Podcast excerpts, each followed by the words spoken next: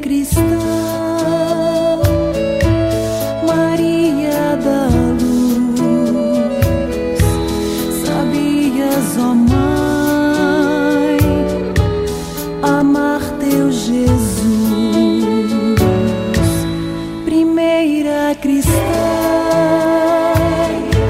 Maria. Olá, meu irmão, minha irmã, paz e bem. Convido que junto comigo, Padre Kleber Palhoque, rezemos, em nome do Pai, do Filho e do Espírito Santo. Amém. O evangelho que nós rezamos nesse dia de Mateus, capítulo 11, versículos 25 a 27.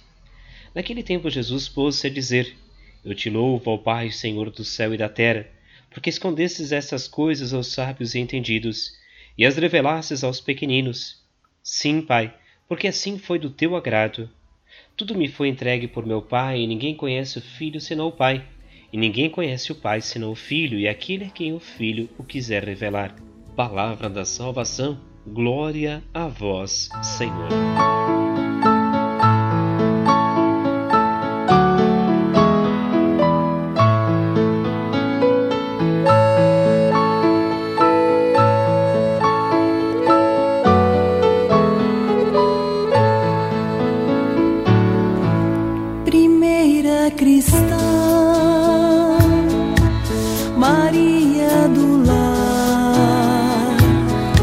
Meu irmão, minha irmã, meditemos sobre o evangelho que acabamos de ouvir.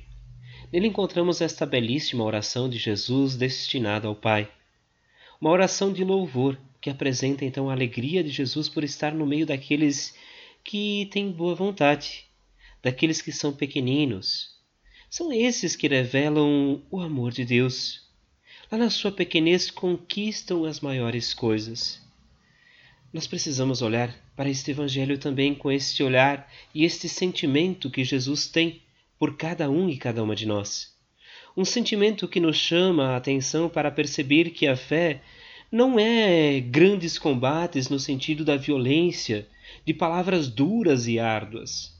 A fé deve nos conduzir a um sentimento de pureza, a um sentimento de cuidado, talvez a uma ingenuidade, mas há um caminho também da percepção da esperança, o caminho do cuidado com quem está ao nosso redor.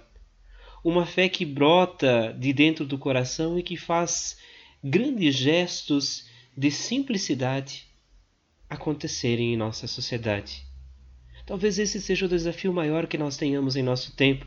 Superar as comunicações violentas, a opressão, a escravidão, a violência, a falta de diálogo e, através de nossas relações, construirmos relações de esperança, ternura, de ouvir, ouvir quem está ao nosso redor, ouvir quem precisa, se aproximar daqueles que mais necessitam.